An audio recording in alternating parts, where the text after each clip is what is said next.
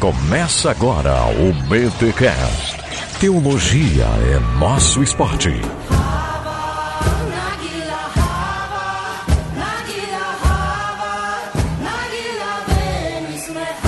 Muito bem, muito bem, muito bem. Começa mais um BT Cash, de número 254. Eu sou o Rodrigo Bibo e hoje eu vou descobrir se eu preciso ou não fazer uma circuncisão aqui para poder ser salvo. Eita, aqui é Rogério Moreira Júnior e quando eu era adolescente eu divertia os meus tios cantando música em hebraico. Nossa, canta um pedacinho aí, mano. Como é que não, é não, Gago mano, cantando em hebraico?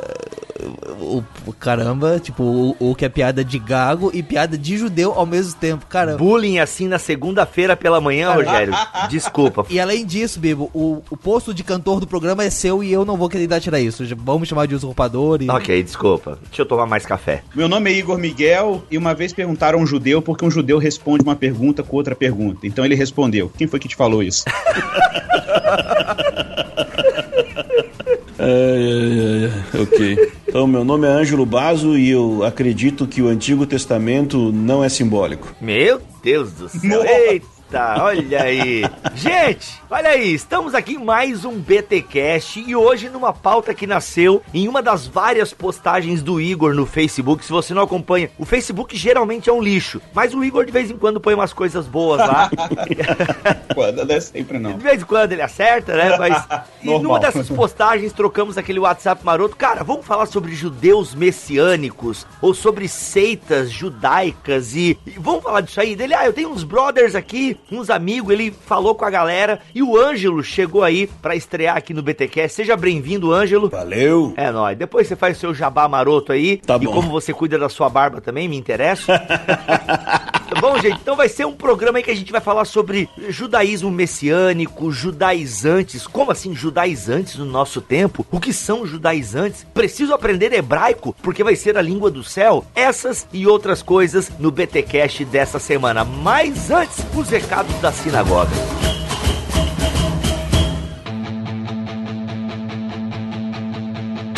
E nos recados paroquiais dessa semana, tenho aqui novamente Maurício Mac Machado. Welcome! Olá, fala crente! Olha aí, gente, Mac, já falamos em alguns episódios anteriores, arranhamos, mas agora queremos oficializar que neste ano nós teremos aí mais um BTD! Caramba, hein? Pra quem fazia BTD aí a cada quatro anos, que nem Copa do Mundo, olha aí. é o segundo. Muito massa. Gente, vamos só explicar isso para quem não tá entendendo nós vamos fazer um BTD por ano, ou seja, o BTD que é organizado totalmente pelo Bibotalk. E ele vai ser em Campinas e a data já está marcada dia 18 de maio de 2019, ok? O local ainda, a gente ainda não tem o local, mas é 98% de certeza que será em Campinas, ok? Então você já pode comprar sua passagem de avião, você já pode reservar o seu hotel, que vai rolar se Jesus não voltar e se ele permitir continuar nos abençoando, teremos aí o BTD 2019 em Campinas. É, que é os 2% é tipo assim, se Jesus volta ou cai um meteoro na cidade, né? Fora isso. Não, ou a gente fazer uma grande besteira que Deus nos livre, né? Mas assim, gente, o que acontece? A gente tá organizando já. Esse é o BTD. Quando assim, ó, BTD e o ano, é porque é o BTD oficial, organizado totalmente pela gente. Então, o BTD 2019 já está sendo desenhado em Campinas no dia 18 de maio, certo? Mas a gente está abrindo a franquia BTD. Eita. Olha aí, rapaz, quando uma igreja quer sediar o evento. Então, essa igreja, ela vai bancar as nossas despesas, nós vamos escolher os palestrantes. Então, assim, a gente participa da organização, mas a gente não banca o evento, a gente não se preocupa com as inscrições. E aí o que acontece? Eu já tinha falado isso lá no BTD em Campinas. Nisso, uma igreja lá de Londrina, pastora Tânia, pastor Valdir, estavam no evento, no caso a pastora Tânia e os filhos estavam no evento e falaram: "Quero levar isso para minha igreja. Como é que faz?" Aí que surgiu aí. a ideia de a gente abrir. Então está fechado, Mac, para o dia 27 de outubro de 2018. Opa. Anota aí na sua agenda. Olha que legal, cara. 27 de outubro de 2018 em Londrina, na igreja quadrangular lá da cidade. Endereços aqui vai estar tá tudo na postagem postagem, ok? Eu também não sei de cabeça, mas olha só, teremos um dia inteiro lá, vai ser o mesmo esquema do BTD, Mac. É o mesmo tema, inclusive, mostra-nos a tua glória. Daniel Coelho, que esteve no BTD Campinas, retornará para Londrina. Olha aí. Olha só, cara, né? O pessoal curtiu. Aliás, todos foram muito bem, né? E aí o Daniel Coelho retorna. Eu vou substituir o alemão, né? O alemão não pode, o alemão é pastor de igreja local e tal, não pode ficar saindo assim toda hora. Então eu vou substituir o alemão, mas vou falar sobre a glória de Deus na unidade da igreja. O Coelho vai falar sobre a glória de Deus em Jesus, vai repetir o tema dele é, de Campinas. E nós colocamos um novo elemento aí nessa equação, que é o Gutierrez Siqueira. Oh, Olha aí. Essa eu não sabia. Ah, É, meu irmão, a gente faz o quê? A gente adapta conforme o público. A igreja quadrangular é uma igreja pentecostal. E nós vamos ter muitos irmãos da quadrangular que vão participar do BTD. Então, por que não colocar uma boa teologia pentecostal dentro do nosso tema? Então, falaremos sobre a glória de Deus na santidade pessoal. Ó, e aí, Caramba. claro que o Gutierrez vai trazer todo né, o conhecimento dele nessa questão do pentecostalismo, da pentecostalidade. Tem uma teologia pentecostal muito saudável. Então teremos esses três temas: a glória de Deus em Jesus Cristo, a glória de Deus na unidade da igreja e a glória de Deus na santidade pessoal. Na verdade, esse nome da palestra do Gutierrez, eu dei meio em cima do laço, ele nem sei se ele aprovou ainda, tá? Mas vai ser a glória de Deus e a santidade. Eu não sei se ele vai para o aspecto coletivo, se ele vai para o aspecto só individual, enfim, gente, vai ser muito bom. Vai ter boa teologia e café num único dia. Então você é o nosso convidado para estar no BTD em Londrina, dia 27 de outubro. Inclusive, Mac, tem uma pousadinha lá que a irmã congrega na igreja e ela vai estar fazendo um preço bem baixo para quem for para o BTD. Olha só, eu vou chutar aqui, gente, ó, a informação não é confirmada porque eu não lembro agora. Eu sou um cara bem preparado para gravar os recados. Mas se não me falha a memória, 50 reais com café da manhã. Mas e um detalhe que a pastora Tânia enfatizou, é limpinho. Mano, isso pra mim é fundamental.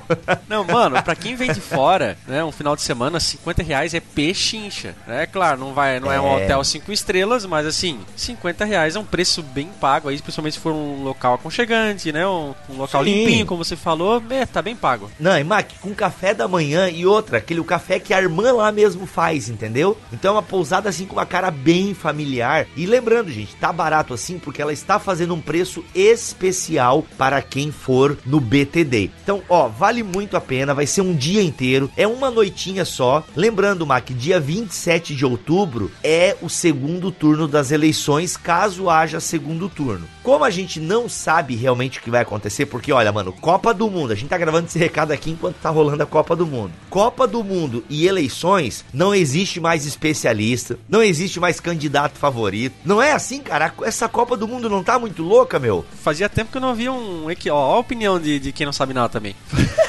Fazia tempo que eu não vi uma Copa tão equilibrada assim, mas, né? Pois é, cara, não, as grandes seleções estão indo embora, o Brasil joga agora na sexta-feira, não sabemos o que acontece. Você vai estar ouvindo esse recado paroquial já sabendo o destino do Brasil. Mas enfim, tá muito equilibrado. E as eleições, né, meu amigo, é uma caixinha de surpresa, porque as pesquisas não dizem absolutamente nada, nada, nada, Aliás, nada. quando esse BTcast for ao ar, vai estar rolando a semifinal da Copa do Mundo. Eita, olha aí, quem será que está jogando, hein? Vamos fazer um bolão, Mac? Eu acho que o Brasil chega na semifinal, cara. Eu acho que o Brasil passa pela Bélgica nessa sexta-feira. E tu? Ó, dependendo de- do horário que sair esse BTcast, se sair de manhã, hoje à tarde vai rolar Brasil e França. Olha aí. Ai, não, ui, não gosto nem de pensar, irmão. Meu Deus. Tomara que o Ronaldinho não passe mal. Acho que ele não joga mais, né? Ô, O Ronaldinho, essas horas, tá só olhando pro, pras comidas da, da, da TV. pra coxinha, pra coxinha na- nas montagens. Muito bom. Gente, olha só, galera. Então, vá. Vá, você que é do Paraná, se organize para ir. Você que é de fora, pegue avião, vá lá para Londrina, tem aeroporto na cidade, você tem hospedagem. Todas as informações estão aqui na descrição deste BT Cash, ok? Tudo, tudo. O link para você fazer inscrição, as informações, o endereço da igreja, o contato da pousada caso você queira ficar lá. E eu sugiro que você fique porque é uma noite só que você vai dormir e o local é limpinho e tem café da manhã. Ah, Mac, tem um adendo. Dependendo como for, primeiro, gente, você pode ir justificar o seu voto em algum colégio ali, né? Caso você esteja lá na, na cidade. Por exemplo, eu vou fazer isso, eu vou ficar até segunda-feira lá. Por quê? Porque eu ainda vou pregar, vai ter BTD e domingo pela manhã também. Vai ter estudo bíblico domingo pela manhã na igreja, Olha que só. a gente vai incorporar como BTD. Então quem quiser ficar, pode ficar pro domingo de manhã também, que vai ter estudo bíblico, vai ter palestra. Eu acho que eu vou pregar domingo à noite ainda. Meu Deus, vão tirar meu couro lá, mas vai dar tudo certo. Beleza? Gente, é isso então. BTD em Londrina, dia 27 de outubro. Queremos a sua presença lá. E, Mac, só vou falar aqui. Só vou falar, não vou garantir, porque ainda está em negociação, tá? Mas, atenção, galera de Brasília e região, Hum. 24 de novembro. Eu só vou falar isso aqui, Mac. 24 de novembro. Brasília, galera de Brasília e região, Fazendo carinho de Deadpool agora. isso. Carinha de Deadpool é melhor. Então, só, só deixa essa data aí em stand-by. 24 de novembro. Que a gente volta com mais informações. Quem sabe já no próximo BT Cash. Mano. Tá bom? É isso, Mac. Ia ter mais recados, mas ficou grande já esse aqui. Qual é o episódio de hoje? Eu nem lembro agora. Esse é sobre judaísmo messiânico. Com Ih, rapaz. Como é que é o nome do rapaz? O Ângelo e o Igor Miguel. Ó, mano, quem são esses judeus messiânicos aí, hein? Ei, episódio da hora. Mark, vamos pra esse episódio, mas só deixa eu lembrar e agradecer. Você que tem comprado pelo link do Bibotalk na Amazon, muito obrigado. Tem caído as ofertas, tem nos ajudado bastante, galera. Então, não esqueça, vai comprar na Amazon qualquer coisa, entre pelo link do Bibotalk. Mas, Bibo, o que é entrar pelo link do Bibotalk? É só você acessar bibotalk.com barra Amazon. E pronto, pode navegar lá à vontade, faça suas compras que a gente é comissionado. Muito obrigado a você que comprou um PlayStation 4 recentemente. Muito obrigado.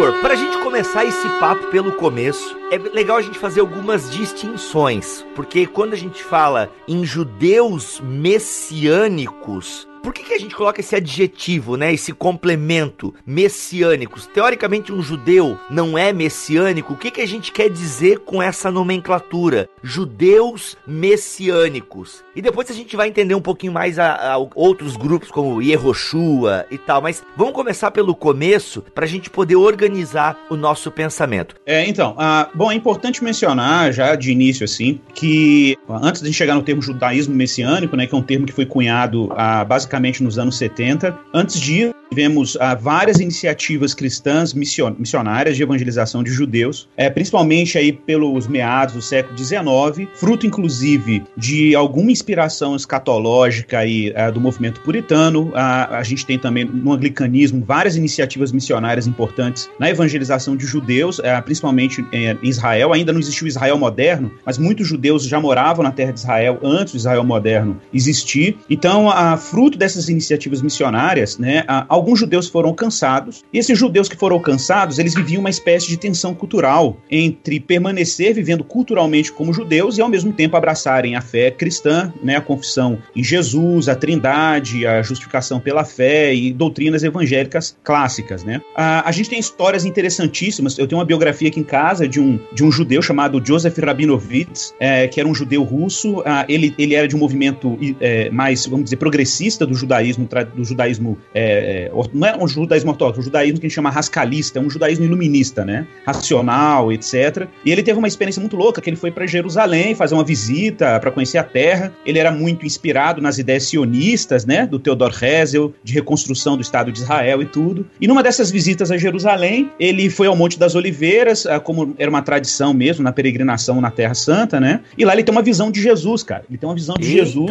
Jesus aparece para ele e diz para ele: Você é o meu, meu. Como é que ele fala? Ah, eu sou o seu Messias e o seu irmão. E aí ele converte com aquilo, volta para a Rússia crente, procura uma comunidade anglicana. Ele tem um contato muito interessante com Delitzsch, não sei quem já ouviu falar dele, um teólogo alemão muito importante. é, tem uma influência muito grande, inclusive, na teologia do Antigo Testamento entre os reformados, né? E o Franz Delitzsch compõe a primeira tradução do Novo Testamento grego para a língua hebraica para evangelizar judeus. Eu tenho um exemplar desse Novo Testamento aqui em casa e, e ele usou esse material Tá, como é que é? Como é que é? Como é que É, é? cara, ele pegou o Novo Testamento grego, Aham. no texto Koiné, e fez uma tradução para o hebraico para evangelizar judeus. Tipo, ele fez a Septuaginta do Novo Testamento, tipo, ao inverso. É, o projeto o inverso. Exatamente, Tipo exatamente. E esse não é o único projeto dessa natureza, não. Tem de outros, ah, tem outros judeus que fizeram isso. Ah, na verdade, numa tentativa de reconstituir ah, o semitismo do Novo Testamento e tornar o Novo Testamento uma obra, é, é, é, respeitar sua matriz judaica de forma que os judeus tivessem mais acesso à revelação do Novo Testamento, né? Ô Igor, essa que nós temos aqui da editora Vida, a Bíblia Judaica, é uma tentativa brasileira disso? Não, não. O David Stern eu conheci ele pessoalmente em Israel também há um tempo atrás, há uns, ah, muitos anos, foi 2006. É, Tá ficando velho, hein, cara? Ei, é, o Stern tá bem mais velho do que eu, pode ficar, pode ficar certo.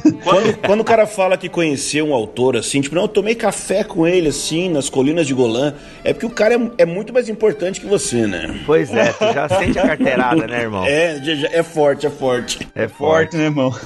Mas aí o Stern, não sei se vocês sabem, o Stern ele é um cara que ele tem um livro sobre surf na Califórnia, foi surfista, assim, é um negócio muito louco a história dele. E ele foi um judeu que se converteu naqueles eh, Jesus Movement, aquelas movimentos de ripongas que se converteram ali nos anos 60, 70. E aí ele, muitos judeus se converteram nos Estados Unidos, na verdade, nesse período, né? Tem vários líderes do movimento judaico-messiânico eh, americano que, que se converteram nesse momento aí da história. E o Stern, ele tinha um problema na comunidade dele ainda eh, nos Estados Unidos, que era produzir uma tradução ah, parafraseada, livre do Novo Testamento, que derrubasse algumas barreiras que os judeus tinham com o cristianismo eh, clássico, né? Tipo, por exemplo, algumas terminologias. ah, por exemplo, o termo que a gente usa tão corriqueiro, que é Cristo, por exemplo. Cristo, é, é, pra gente é tranquilo, mas para um judeu o termo Cristo ressoa ah, e remete a um discurso de antissemitismo do cristianismo Uhum. histórico, alguns segmentos do cristianismo histórico. Então os judeus começaram, esses judeus cristãos ou crentes, começaram a utilizar o termo Messias ao invés de Cristo traduções. Um exemplo. Mas aí eles fizeram isso, o David Stern fez isso em todo, em toda a Bíblia, né?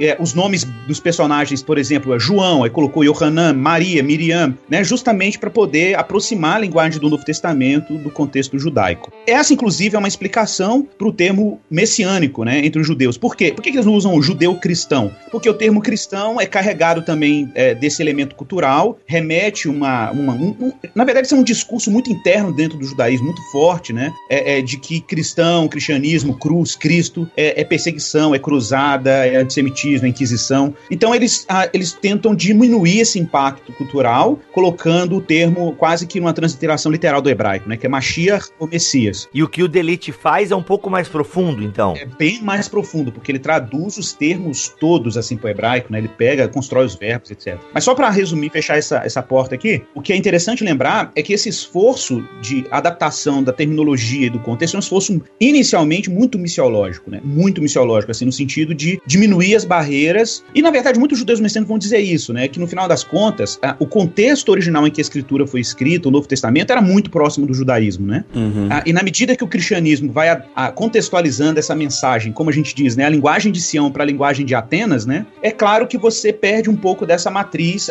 judaica do contexto que a Bíblia foi escrita. E, e- e aí o que, que os judeus messiânicos fazem? Eles tentam fazer uma reconstituição dessa linguagem com uma finalidade missiológica. Hoje em dia, a pira foi tá virando uma coisa já meio desequilibrada em muitos aspectos, né, tirando os judeus messiânicos que estão comprometidos com essa causa ainda, é uma causa pura ainda do movimento, vamos dizer, é que ah, muitos cristãos olharam para isso de forma muito, assim, excessivamente encantada. E aí ah, acabaram, né, caindo no que a gente chama de um movimento neo-judaizante, que são distorções daquilo que os pioneiros do movimento queriam, eh, estavam propondo. né? Enfim. Hum, Um resumão, tá? Porque tem muitos detalhes aí que a gente uhum, poderia uhum. ah, talvez uma outra informação rápida, assim, que não pode passar, é que é, esses movimentos aí do século XIX, é, é, de judeus que estão reconhecendo Jesus como Messias, ainda não tinha esse nome de judeu messiânico, ou judaísmo messiânico, era, eram hebreus cristãos, Hebrew Christians, israelitas da nova aliança, tinham vários nomes, mas o termo judeu, judaico-messiânico é um termo que vai ser cunhado nesse, ah, digamos, um despertamento, um avivamento entre judeus aí nos anos 60 e 70 nos Estados Unidos. Aí que você vai ter a aliança judaico-messiânica americana, né? Depois você tem a união de congregações judaico-messiânicas também nos Estados Unidos, em que esse, essa terminologia vai ser utilizada. Mas antes disso, você não tinha a terminologia judeu-messiânico, né? Você tinha Hebrew Christians uh, e outros termos próximos disso. Você tem o Jews for Jesus, que é um movimento fortíssimo nos Estados Unidos até hoje, né? Que era um movimento de evangelização de judeus, uh, enfim. Mas, mas o, o termo judeu-messiânico é um termo que acabou sendo incorporado justamente como estratégia missiológica, né?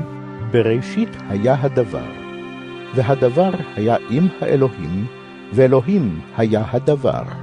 Em suma, judeu messiânico é um judeu mesmo, judeu, Isso. que reconhece no, no que nós chamamos de Jesus Cristo, a segunda pessoa da Trindade, como, ou seja, eles começam a usar o Novo Testamento. Exato. E são, e são sim, trinitários, Uhum. né, creem em Jesus, não criam tensão, os judeus messiânicos autênticos, né? Uhum. Não criam tensão com o corpo de Cristo, reconhece a legitimidade do cristianismo, né? Inclusive promovem cultos de unidade com a igreja cristã, é, procuram esse diálogo com a, com a comunidade evangélica, né? Então é, é um pessoal, esse pessoal é um pessoal mais sóbrio, consciente, sabe do que está fazendo. A única diferença, talvez, do judeu messiânico para o cristão, digamos assim, que pode ser uma grande diferença, mas uma diferença eclesiológica, é que os judeus messiânicos eles insistem no direito de se expressarem, expressarem a sua fé em Cristo de maneira judaica. Não porque eles acham que o judaísmo tem algum poder de justificação, mas porque eles entendem que a expressão cultural é deles é essa. Assim, é, o judeu é assim: o judeu circuncida o filho, come, não come carne de porco, celebra as festas do calendário, fazem isso como uma espécie de identificação cultural. Nada muito diferente de quando a gente evangeliza um africano, a gente evangeliza né, um, um japonês, a gente não quer que esse pessoal abra mão da sua cultura. Então eles entendem que eles, enquanto judeu, também não podem abrir mão dos elementos culturais que eles são peculiar. Em contrapartida, eles revisam a relação que eles possuem com o judaísmo à luz do evangelho, porque eles não podem mais tratar o judaísmo como um meio de autojustificação. E aí, nesse ponto, que há uma diferença doutrinária é bem importante entre os judeus messiânicos. O David Stern, por exemplo, que escreveu a Bíblia judaica, ele tem um livro que ele trata isso de forma bem sistemática, que se chama Manifesto Judeu Messiânico. Tem em português uma versão antiga e em inglês saiu uma versão revisada agora dele, né? Parece que não tem mais pra vender em português, né? É, não acha mais, é bem raro. Eu tenho dois exemplares aqui em Um casa. estante virtual, então. Eu tenho dois, eu posso leiloar um, tá? Olha aí. Então tá aí, ó. Comente aqui, comente, Igor, eu quero. E o Igor vai mandar pra sua casa num sorteio que a gente vai fazer aqui nos comentários. Boa! Ô, Ângelo, mas diz aí, como é que a gente diferencia essa galera, então, daquilo que o Igor colocou ali como neo-judaico? Esse negócio de neo acaba com tudo, né? Tem o pentecostalismo, vem o neo-pentecostalismo. Aí agora tem os neo-judaizantes. Então, a parada é a seguinte: a, a partir dos anos 70, quando o judaísmo messiânico nasce, por assim dizer, em termos de nomenclatura, acontece uma tentativa de se pensar teologia a partir disso, entre eles. Então, a gente tem o que seria o que seria chamado de, nos anos 70 até os anos 90, a infância do judaísmo messiânico. E aí, nos anos 90, a gente tem a fase de adolescência do judaísmo messiânico. Então, a criança, quando ela é nova, ela é muito dependente dos pais. Então, você vai ver que esse processo, dos anos 70 em diante, é uma tentativa de não ser um cristianismo judaico, mas ser fé em Jesus a partir de uma perspectiva judaica. Então, já não é mais uma tentativa de depender da igreja cristã para pensar a teologia, mas é uma tentativa de pensar a partir das raízes culturais. E você vai ter terminologias como é, voltando às raízes judaicas, coisas desse tipo assim. E nesse processo, quando você chega nos anos 90, é de 80 a 90 você vai ter essa fase da adolescência do movimento judaico messiânico e o adolescente é aquele que quer se rebelar contra os pais, né? Então é, existe essa espécie de tentativa de afirmar sua identidade e então começam. Eu já participei de reuniões só para você entender o nível da coisa. Eu já participei de reuniões de pessoas intercedendo contra o espírito de Lutero, só para você entender o nível. Tipo assim, abaixo Lutero, contra Lutero. Então você imagina o nível que o negócio pode ir. Exato. Por quê? Porque ah, existe essa, esse, esse desejo de criar uma identidade específica. Então, isso é, um- é uma coisa muito difícil, criar uma identidade teológica e tudo mais. A partir, no fim de 90, início de 2000, você já vai tendo um, um ramo entre os judaico-messiânicos, entre os judeus messiânicos, que são as pessoas que, que eu sou mais ligado pessoalmente, que elas entendem que são tradições. Então, você tem a tradição cristã, você tem a tradição judaica, e que a tradição judaica existe e, e- e é importante, mas você não pode negar as outras tradições. E você vai ter um outro ramo que então vai entrar forte. Ele quer dialogar, a intenção é boa. Eles querem dialogar de igual para igual eh, diante de outros rabinos. Então, para fazer isso, eles precisam, não sei se precisa, mas acaba fazendo, é, negando alguns elementos centrais da tradição cristã, da tradição é, católica no sentido da igreja cristã mesmo. Né? Então, é, na tentativa de dialogar com o judaísmo, de, de dialogar de igual para igual, alguns vão tomando posições e vão desenvolvendo teologias que não são é, expressão do Novo Testamento. Então, basicamente, a, a pior de todas são, são duas, né? Tem o movimento One Law, uma lei, e conectado com esse movimento você vai ter o que a gente chamaria de efraimismo, teologia das duas casas, a casa de Efraim, a casa de Judá. Então, basicamente seria um calvinismo pelo DNA. É, seria mais ou menos assim. Tá, pera aí, eu vou interromper. Calma aí, deixa eu tentar me organizar. Calma, vamos, É vamos. um mundo, tá, nego? Isso é um mundo. Isso.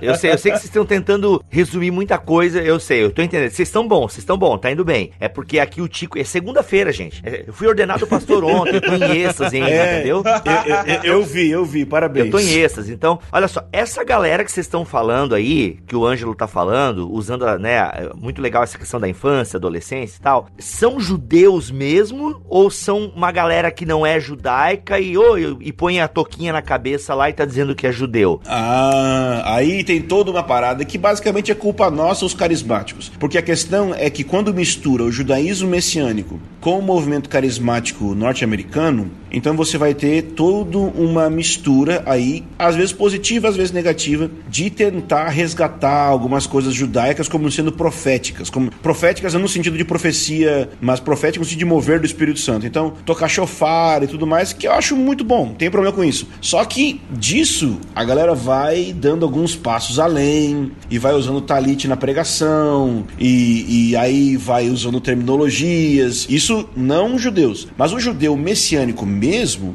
eles são todos judeus, normais. O problema é que as pessoas que foram ouvindo eles vai se apaixonando porque eu acho que o judaísmo, ele, minha esposa usou terminologia assim, ele é sedutor. Ele existe, existe uma mística, existe algo profundo que infelizmente a gente não tem em muita tradição do evangelicalismo, não é nem tradição, né, mas desenvolvimento do evangelicalismo não é tão profundo às vezes. Às vezes tem, às vezes nós temos A nossa liturgia foi muito esvaziada ao longo da história, né? isso, exatamente. E aí, quando você encontra uma liturgia que tem uma profundidade, você se apaixona por isso, né? Tem uma coisa, uma dimensão estética mesmo. Isso, é o layout da coisa, né? בראשית היה הדבר, והדבר היה עם האלוהים, ואלוהים היה הדבר. só, eu só quero abrir um, um parênteses aqui importante, é que no caso do Brasil, é, eu vou falar muito pela minha experiência. Eu tive, uma, eu tive uma crise com o movimento evangelical nos anos 90, quando eu estava no seminário. Eu estudava no seminário metodista wesleyano, no Rio de Janeiro, ah, em Cabo Frio. É, eu sou de Cabo Frio, mas moro em BH há 18 anos. E quando eu estava no seminário, eu tinha 17 anos, ah, 18, ah, e foi bem naquela época, nos anos, ah, final dos anos 90, ali, né, 96, 97, foi o escândalo da queda do Caio Fábio, né? Oh. Aham. E, e, e, e para mim aquilo teve um efeito muito negativo na época, porque ah, eu tinha assim uma confiança de que aquele evangelicalismo me representava, a EVB me representava, eu me sentia representado por pessoas como o Caio, né? E, e a queda do Caio me fez ter um movimento em direção a- a- ao movimento evangélico. Eu falei assim, caramba, de um lado eu via só grupos neopentecostais, né? A gente via eh, alguns pastores que a gente conhece aí que são alguns nomes grandes, né? Pops da mídia gospel. E eu olhava e falava assim, não, esses caras não me representam e tal. Então eu entrei em parafuso, cara. Eu falei assim, cara, tem alguma coisa errada com o movimento evangélico. A igreja errou em algum lugar. ah, e com muito boa intenção, eu comecei a fazer uma pesquisa muito autônoma, numa época que tinha pouquíssima literatura de teologia histórica, pouquíssima consciência de tradição evangélica. Hoje, nossa, hoje a gente tem um universo de leitura nesse, nesse campo. E, e o acesso à literatura era muito caro também, né? E não tinha internet, né? Tão forte como hoje. Então, eu, eu já usava internet em 97. Sou rica! Eu usava internet, mas a internet ainda tinha pouquíssima informação. Mas você usava porque você é, você é nerd, né? Por isso que você usava, né? Nerd rico, porque pra usar a internet nesse, nessa época aí, irmão, é rico, porque eu só tinha no trabalho. Não, era conexão de meia-noite de manhã até de manhã. Era sempre às meia-noite, era só estudo teológico. Ó. E, e a pira dessa época, cara, era que nessa minha busca eu acabei encontrando um livro que até sumiu do mercado, de um autor adventista na época. ah, chama Restaurando as Raízes Hebraicas da Igreja de Jesus Cristo. Nem sei o paradeiro desse livro em algum lugar aí no Brasil. Só sei dizer que o livro, ele era dessa teologia das duas casas, que dizia que parte da igreja era composta por gentios que acham que são gentios, mas na verdade são tribos perdidas de Israel que Deus está restaurando e tal. Achei muito sedutor aquele discurso, só que o cara dizia o seguinte: ah, não, a igreja ela apostatou é porque ela perdeu as suas raízes judaicas com Constantino e tal, aquele papo, né, da grande apostasia, né, que muitos movimentos sectários utilizam esse discurso, né, não só neojudaizantes. Ah, a gente tem aí Frank Viola, a gente tem outros outros movimentos também que acabam se apropriando disso, né? E aí eu tive aquela sensação assim, pô, então é isso, cara. Então, na verdade, a gente tá nessa bagaceira toda porque a gente perdeu a nossa raiz. Nessa, eu conheci, ouvi falar de um movimento aqui em Belo Horizonte na época, que é o movimento que existe aqui hoje, que é o pessoal conhece como Ensinando de Sião, ou Ministério Ensinando de Sião. Tava no início, era um grupo, um ministério que estava dentro, dentro da Igreja Batista da Lagoinha, que saiu, né? É, porque a, a, liderança da Lagoinha não, não, não, não, aceitou aquele movimento dentro deles. Eles saíram ah, e virou um movimento que foi crescendo. Eu me envolvi com esse movimento, participei da primeira escola deles. Ah, na época, eu, me, eu fui o primeiro e melhor aluno da escola, me chamaram para ser o coordenador de um curso à distância deles, e aí eu nunca mais saí de Belo Horizonte, não por isso, na verdade, depois Deus me tirou de lá, mas eu fiquei praticamente de 8 a 10, fiquei 10 anos nesse movimento, né? Que movimento que é esse, então? Fala um pouquinho desse movimento, Igor, assim. Então, o Ministério Ensinando de Sião, ah, e eu sei que essa gravação vai chegar neles, então eu vou,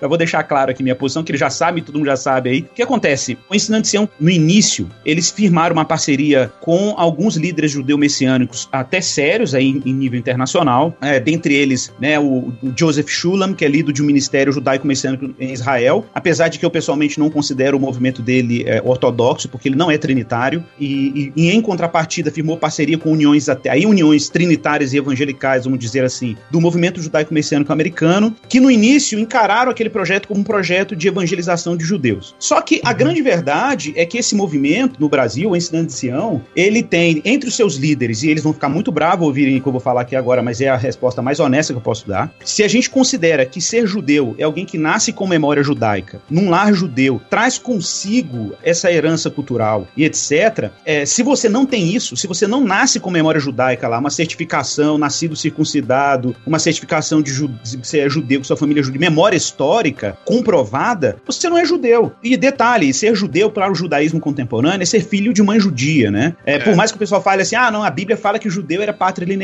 Tudo bem, mas o judaísmo tem consenso comunitário. Então, o consenso comunitário do judaísmo é ser filho de mãe judia. Basicamente, ninguém no ensinando de Sião, é, é, ou quase ninguém é judeu segundo esses critérios. Então, se não são judeus, são o quê? A sua maioria veio de igreja evangélica, que se fascinou com algum nível do judaísmo, fazem um esforço hercúleo para construir uma identidade que não possuem, né? Seduzem indiretamente muitos cristãos a fazerem parte desse movimento, por mais que digam que não queiram judaizar, o tempo inteiro falam isso, não, nós não queremos judaizar, nós queremos unidade com o corpo de Cristo, mas não existe nenhum movimento, por exemplo, de desencorajamento dos evangélicos que chegam lá querendo viver aquele tipo de cultura, de identidade, né? E vivem no ciclo do calendário judaico, usam símbolos judeus, ostentam vários utensílios judaicos e ficam o tempo inteiro dizendo que a igreja é pagã, que a igreja perdeu suas raízes, que a igreja ela é anti-judaica, etc. Então a pessoa vai criando uma sensação de, cara, eu tô num lugar super especial e tá todo mundo apostatado, né? Então você imagina o efeito psicológico que um ambiente desse tem sobre as pessoas. Então as pessoas começam a entrar numa neura de que, ah, eu tenho que achar uma raiz judaica, Deus me trouxe para esse lugar, então eu devo ter alguma coisa. Eu entrei nessa pira, para você ter uma ideia, eu fiz DNA, antropogenética, para descobrir se eu tinha um gene judaico. Rico! Eu sou rica! É, coisa de rico. Quem vai fazer isso? Deve ser judeu, porque judeu não é tudo rico. בראשית היה הדבר, והדבר היה עם האלוהים, ואלוהים היה הדבר. o mais, para mim, letal, eu tô fechando aqui pra não ficar falando muito, mas para mim o mais tóxico desse contexto é como que Jesus vai se tornando cada vez mais marginalizado. Mais marginalizado. E você começa a ficar obcecado por identidade em um outro lugar que não é Cristo. E aí você começa a respirar isso, você acha que você é parte daquele negócio, entendeu? Como uhum. esse, esse, misticismo é, estético é muito forte, né? Então imagina, o cara abre um rolo de 100 anos da Torá escrito em hebraico com a mão por um escriba. Então o cara pira. Eu até uso uma analogia, só, eu acho que pra fechar essa fala vai valer a pena, eu uso uma analogia que esses movimentos, eles fazem uma brincadeira psicológica com as pessoas, que é a seguinte: é, ele chega para você e fala assim: meu irmão, onde que Jesus nasceu? Quando ele nasceu, onde que ele ficou? Aí você fala, ah, ele ficou numa manjedoura. Aí você fala assim: pois é, mas você sabe o que é uma manjedoura? Aí você assim: sei, aquele lugar, né, onde que o, o, os animais ficam ali, comem e tal. Aí você fala assim: não, cara, você, você nunca observou o prego da manjedoura. Olha aqui, você sabia que tem tantos pregos na manjedoura? Você sabia que o formato da madeira da manjedoura. E, e cara, você nunca viu a cor da madeira da manjedoura? O cara começa a te fascinar e você fala, não, realmente, eu nunca pensei numa manjedoura na minha vida, eu nunca tinha analisado isso por esse viés, não, e tal. Quando você assusta, você tá prestando quase que um culto à manjedoura e esquece que o mais importante é quem tá lá na manjedoura, né? Entendeu? Então existe uma obsessão pelo contexto que faz com que você perca exatamente o texto, né? Você perca o horizonte de quem tá lá no centro dessa narrativa que é Cristo. Cara, e aí eu comecei a ter contatos, esse, esse foi um negócio legal, eu comecei a ter contatos com a tradição evangélica, é, graças a um,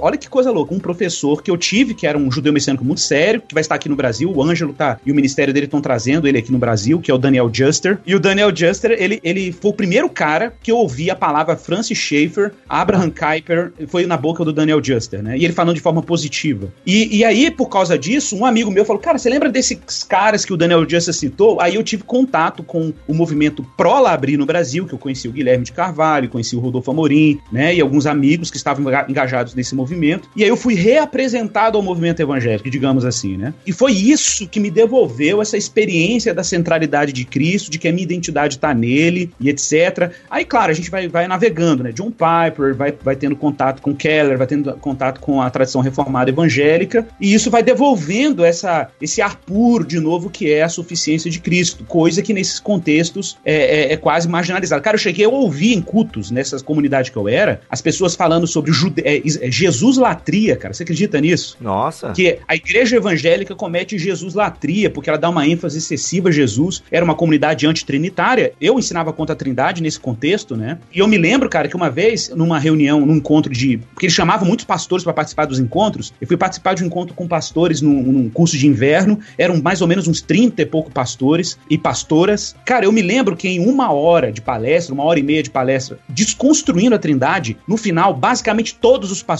estavam antitrinitários. Eita. Você imagina um negócio desse, cara? Você imagina um negócio desse, uma loucura dessa? Uhum. Né? Então, quando nós saímos de lá, nós fizemos uma retratação pública, que pode ser acessada na internet. É só botar lá retratação pública no Google Igor Miguel, vocês vão ver a retratação. Os irmãos que saíram de lá juntos, né? Escreveram uma retratação de reparação ao corpo de Cristo pelos danos que nós causamos por ocasião dessa saída, né? O Ângelo acompanhou bem isso, ah, ele sabe dessa trajetória. E o Ângelo, para mim, é um exemplo clássico, assim, de um evangélico que não abre mão da sua identidade evangélico reformada, mas que mantém um diálogo com os judeus messiânicos sérios, mas que sabe discernir os movimentos considerados espuros, judaizantes, etc. Toca né? chofar, Ângelo? Não, não, não sei tocar chofar, não, cara. Pior que eu, sei. Eu tentei aprender a tocar trompete, mas a embocadura é muito ruim. É com essa barba aí, né, irmão? Pô, ia, ia ficar estiloso, né? בראשית היה הדבר, והדבר היה עם האלוהים, ואלוהים היה הדבר. a gente falando um pouco aí nesses é, desvios, né? Porque assim, eu entendi dessa conversa toda que judeu messiânico é uma coisa ok, bacana, né? Judeus mesmo, da gema, reconhecendo Jesus, passando a acreditar no Novo Testamento, né? Ou na Nova Aliança como palavra de Deus e tal. Aí a gente falou um pouco, né? Desses desvios, né? Do nosso ponto de vista, desvios. E aí eu queria trazer aqui uma pincelada, se tu puder me ajudar, Ângelo. Eu já ouvi falar muito dos Yeroshuas, né? Uma galera que anos atrás ia nas igrejas evangélicas e no meio da pregação levantava. Vocês passaram por isso já ou não? Levantava e começava a falar, Yehoshua. Vocês passaram ou vocês foram dessas pessoas, né? Porque certas pessoas chamadas eu é, já fomos de coisas desse tipo, né? Pô, então fala pra nós um pouquinho aí de quem tava dentro, quem que são esses Yehoshuas. A questão é a seguinte: o cerne é o seguinte: existe um entendimento na Cabala, que é uma. Um, um, como é que eu posso dizer? Um, um misticismo, é, é, misticismo judaico, de que se você usar as palavras certas na sua oração, ela vai ser atendida. É, porque a Torá criou o universo e se você usar as palavras da Torá corretamente, você move o universo. Então, vai ter uma afirmação de que os milagres que Jesus fez é porque as palavras que ele usou quando fez os milagres eram palavras que faziam com que a criação correspondesse ao que ele estava dizendo. Ok até aí? ok. Tô gostando até, tô achando massa isso aí. Podia fazer um filme Pois disso é, aí, vou né? decorar o Pai Nosso aqui pra ver se são palavras certas. Só que o que acontece? Vão afirmar a partir daí que o nome de Jesus não é nem Yeshua, mas Yehoshua. Tem que ter 10, né? Tem que ter 10 letras, né? Exatamente, porque você corrigindo a forma de falar, então se você invoca Jesus, quando você fala Jesus, o espírito que você está invocando não é o do Messias, mas é de um outro Deus lá, pagão e tudo mais. Então você tem acesso a espíritos malignos. Se você falar o nome certo de Deus, e óbvio que no judaísmo tem toda essa questão do nome de Deus, da glória do nome de Deus e tudo mais. Então, dentro disso, eles vão falar então sobre o cara invocar o nome certo, o nome correto, entendeu? Por exemplo, orar em nome de Jesus. Por que, que a gente ora em nome de Jesus e não, não, não acontece um resultado de milagres, por exemplo? Porque você não falou, não invocou o nome certo, entendeu? Então, por isso falar o nome, é, essa seria a base para começar então a falar dessa forma. É, eu sei que eu lembro que os Yeroshuas, é porque eu tive uma palestra uma vez com um cara aqui de Joinville. Tipo, ele era, sei lá, o João da Silva, né? Só que ele aderiu todo o paramento, usava aquele, como é que é o nome do chapeuzinho para tapar a calvície aqui em cima? Sacanagem, desculpa. É, que eu não, é o Kipur, não. Kipá. É, Kipá. Ele usava o Kipá, ele tava aprendendo hebraico, porque inclusive ele disse numa palestra que o hebraico é a língua do céu, entende? Enquanto que o pentecostal diz que é língua estranha, ele está dizendo que não, que é o hebraico e tal. então eles, inclusive, todo um trabalho de circuncisão, entendeu? Pá, uma cirurgia de circuncisão. Então, assim, bem o que o Igor estava falando anteriormente, eu via nele, assim. Então, essa preocupação de que a, as pessoas entendam quem. Ou seja, essa linguagem do Antigo Testamento, né, judaica e tal, e, como, e toda essa cabala e tal. Mas isso é mais um dos movimentos neo-judaizantes, então, né? Isso, exatamente, exatamente. Tem outros, não? Eu acho que o grande problema sim, tem, tem um cara, eu não sei, Igor, que, o, o, o como é que chama, Igor? É Abraão, ali no Rio de Janeiro? Ah, é, o é, judaísmo da unidade. Ele circuncida a mulher. É, cara, é, é assim, porque na verdade eu o conheci na época que ele ainda era próximo de movimentos neopentecostais, né? E, e ele chegou a vir algumas vezes, a ir algumas vezes lá no Ensinando de Sião, não sei, com o intento de aprender alguma coisa e tal. Ele chegou a participar de debates na Rádio Melodia, no Rio de Janeiro, eh, representando judeus messiânicos ou coisa dessa natureza. E acabou que ele foi assim, negou a trindade, negou Jesus e agora ele criou um judaísmo dele, assim, né? Então, é, cara, é curioso porque eu conheço várias pessoas, várias pessoas que tiveram contatos com ministérios como o Ensinando de Sião ou como outros movimentos neo-judaizantes no Brasil. E eu só quero deixar claro aqui que, por mais que o Ensinando de Sião não concorde com pessoas que passam por seu movimento se converteram ao judaísmo ortodoxo, é para mim me parece inevitável que esse movimento acabe estimulando esse tipo de movimento. Porque se você cria uma uma, uma tensão identitária, e querendo ou não querendo, né? Em que de repente é, ser judeu é um status, ser judeu é uma coisa super legal e super bacana, né? E as pessoas se sentem misticamente atraídas por esse tipo de coisa. É, se a pessoa levar isso até as últimas consequências, ela vai querer formalizar o status dela como judeu. E só tem um jeito da pessoa fazer isso, né? Não sendo judia, é se converter formalmente ao judaísmo. E se converter formalmente ao judaísmo implica necessariamente, né, na, na negação de Jesus e uma renúncia de Jesus, né? E, e, é o que muita gente faz. Eu conheço algumas pessoas que eram pessoas que eram da Igreja Batista da Lagoinha que foram para lá, pessoas que eram de outras igrejas evangélicas aqui de Belo Horizonte que passaram por lá e depois foram para o judaísmo ortodoxo, né? A única forma da pessoa conseguir levar isso adiante é fazer semelhante aos testemunhos de Jeová e fazer uma reinterpretação e uma retradução, vamos dizer assim, da Bíblia, incluindo o livro de Gálatas. É, tira então... fora Gálatas, né? De preferência, tira fora. Não, é, não, não, não é que tira, é que muda o sentido das palavras. É, então existe uma tradução é, de dizer que algumas coisas que ali fala como lei não é lei, é legalismo, e aí tem toda, toda essa, essa movimentação de mudar a, tradu a tradução de, de Gálatas para você dizer assim, não, eu não estou no legalismo judaico, eu estou na lei de Deus, e aí vai, tem todo um, um problema aí. בראשית היה הדבר, והדבר היה עם האלוהים, ואלוהים היה הדבר. a NPP ajudou nessa esse pessoal ou não? Nada a ver, tô viajando aqui. É boa pergunta, excelente pergunta, na verdade. Obrigado. É, então, a, a, NPP, não é que ela ajudou, é o que é curioso é isso, assim. É porque, na verdade, esses movimentos, né, os judaizantes, alguns segmentos dele, eles propõem assim: olha, a gente tem uma leitura do Novo Testamento que nenhum cristão tem, porque nós conseguimos contextualizar o universo do judaísmo do primeiro século. E então, eles apresentam isso como uma grande novidade que eles estão apresentando. Só que o curioso é que a maioria dos judeus messiânicos que fazem esse movimento, judeus messiânicos fakes, né? Que fazem esse movimento de tentar é, é, encantar cristãos a respeito da, da, do contexto judaico do primeiro século, né? Porque de fato tem coisas interessantíssimas. Você pensa ali Jesus na última ceia, você reconstitui a Páscoa judaica e vê que Jesus levantou um cálice específico, né? E a gente tem dados culturais e arqueológicos que enriquecem muito esse cenário. Eu faço uso disso frequentemente nas minhas pregações na igreja, né? É, e isso é uma ferramenta extraordinária. O meu mestrado em língua hebraica na USP. Sou rica! Traz muita riqueza na hora de eu falar sobre a Bíblia, Antigo Testamento. Rico, rico. Contexto judaico. Caramba, tá ficando chato pro cara aqui, poxa. Vamos, vamos parar com o bullying. Rico. E é calvinista ainda, né, mano? É predestinado a ser rico. Bah, bah. Ah, não, aí é, é, é presbiteriano pobre. Não, o Franklin Medrado já cantava. Não existe presbiteriano pobre. É verdade, é verdade. vai lá, desculpa, mano. Segue lá, Então, segue aí. então, então.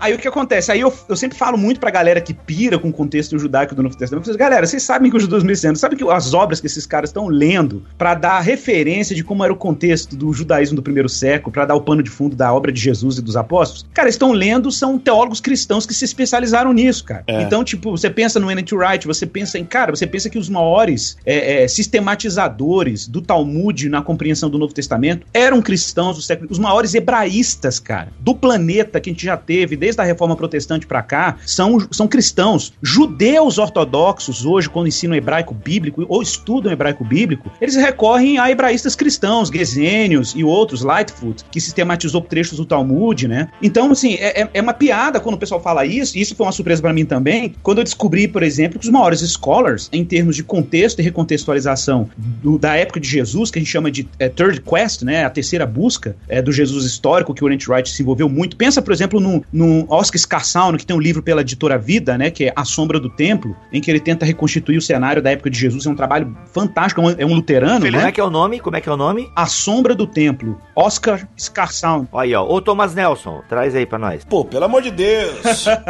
um luterano, cara, e o cara é, é fantástico nisso, assim, sabe? E, bom, enfim, eu tô falando isso só porque o pessoal às vezes cai num fascínio e geralmente vem de um contexto é, teologicamente pouco educado e a pessoa olha e fala assim: nossa, esses caras têm agora o arco do, do triunfo. Não, velho, Por, é, a por parada exemplo, tá lá já. aquele, aquele do Kendall Solon, The God of Israel and the Christian Theology. É um livro tremendo, é um livro tremendo sobre uma hermenêutica que não seja é, uma hermenêutica de teologia de substituição, mas é um cristão. Mas o que ele fala, muito cara de, juda, de judaizante, nem tem cacife pra falar, mas o cara é cristão, trinitário. Não, o Grant Osborne, o que me surpreendeu, por exemplo, o Grant Osborne no Arminiano, arminiano, inclusive? Exato. o Grant Osborne no Espiral Hermenêutica, eu, eu fiquei fascinado com isso. Por exemplo, ele dedica um capítulo só pra falar da hermenêutica judaica, de como ela era utilizada por Paulo no Novo Testamento, né? Aquela estrutura dos quatro níveis de interpretação dos judeus e tal. Da Midrash, né? É, exato, Midrash. O Carson faz uso frequente das fontes talmúdicas pra fazer essa reconstituição, né? Então, assim, eu não sei de onde que o pessoal tira essa pira. Na verdade, eu acho que essa pira é uma falta mesmo de, de educação teológica. Eu acho que falta educação teológica, reconhecer que existem cristãos que estão sendo pioneiros aí nesse tipo de discussão, né? E que a gente não precisa ir lá no judaísmo ortodoxo e tal. Cara, eu me lembro da minha orientadora, que era judia ortodoxa, minha orientadora do mestrado, né? É, é, o pai dela era rabino. Eu chegava na casa dela pra fazer ori- é, orientação com ela e tudo. Ela dizia assim: Ô Igor, eu fico impressionado como é que vocês, protestantes, vocês conhecem a Bíblia. A, a gente não conhece a Bíblia como vocês. E o pessoal geralmente vê o contrário, né? Ah, não, os judeus É, conhecem profundamente a Sim. escritura e tal. E, gente, na verdade, o- o- hoje a população judaica mundial, 70% dela é secularizada. A gente sabe e tem percebido isso, que quem tem ido a essas fontes e feito esse trabalho de reconstituição é basicamente, são basicamente cristãos, né? Basicamente cristãos acadêmicos, scholars como Wright e, e outros, né?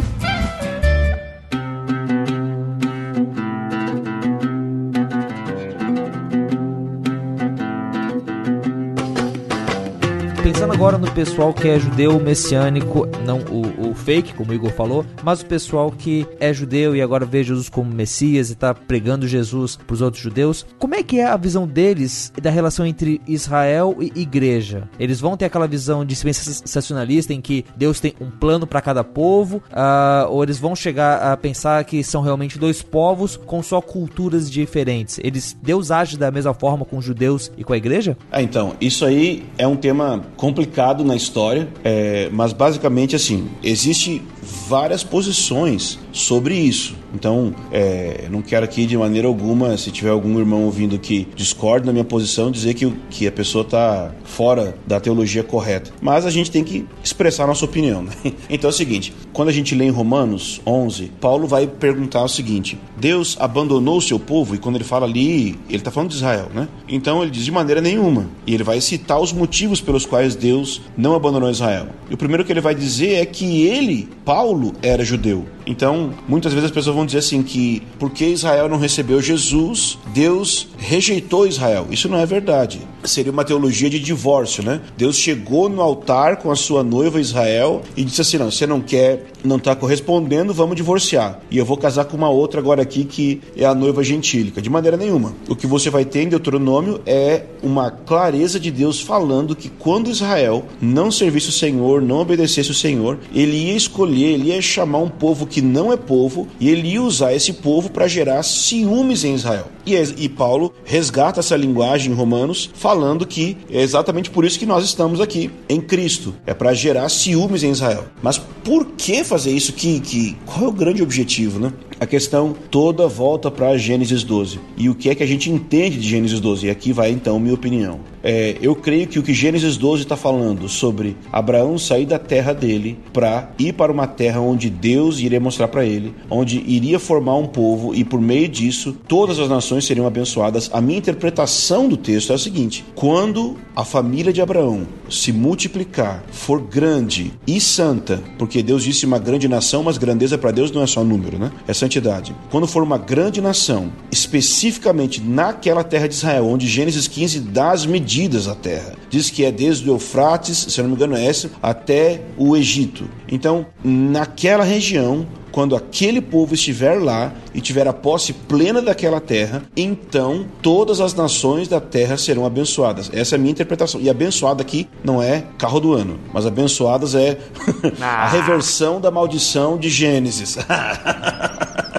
Então, eu penso que é isso. E eu penso que a promessa de Deus para Abraão não se cumpriu de acordo com Hebreus 11, versículo 39, que diz que todos esses morreram na fé sem terem alcançado a promessa. Então, eu não creio que as promessas de Deus do Antigo Testamento se cumpriram quando Jesus veio. Eu creio que Jesus veio para oferecer perdão dos pecados, reconciliação, mas que aquelas promessas não se cumpriram. Então, o pessoal tem o costume de dizer assim: não, isso é o Antigo Testamento e não vale mais. Mas não é isso. O que do Antigo Testamento entre grandes aspas, não vale mais, é a aliança da lei. E por que grandes aspas? Porque nós não estamos dizendo que a moral expressada nos dez mandamentos não tem mais validade, senão, pô, liberou geral. Então não é isso, mas a questão de, das leis dietéticas... Não é um antinomismo. É, Exatamente. E que esse é um dos argumentos que os neo-judaizantes usam. Eles pegam na veia de quem é antinomista, que não, não ensina o Antigo Testamento, não fala de Antigo Testamento, e, e põe uma divisão muito forte quando não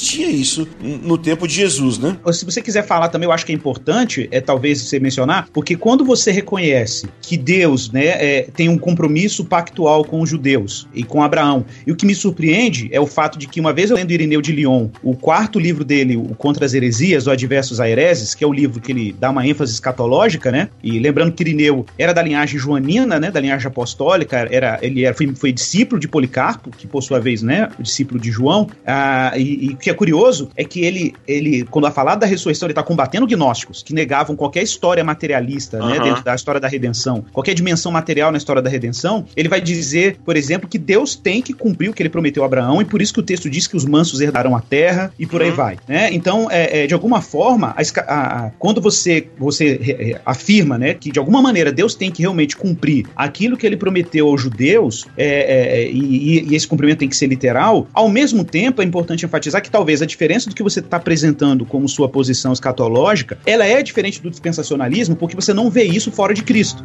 בראשית היה הדבר, והדבר היה עם האלוהים, ואלוהים היה הדבר.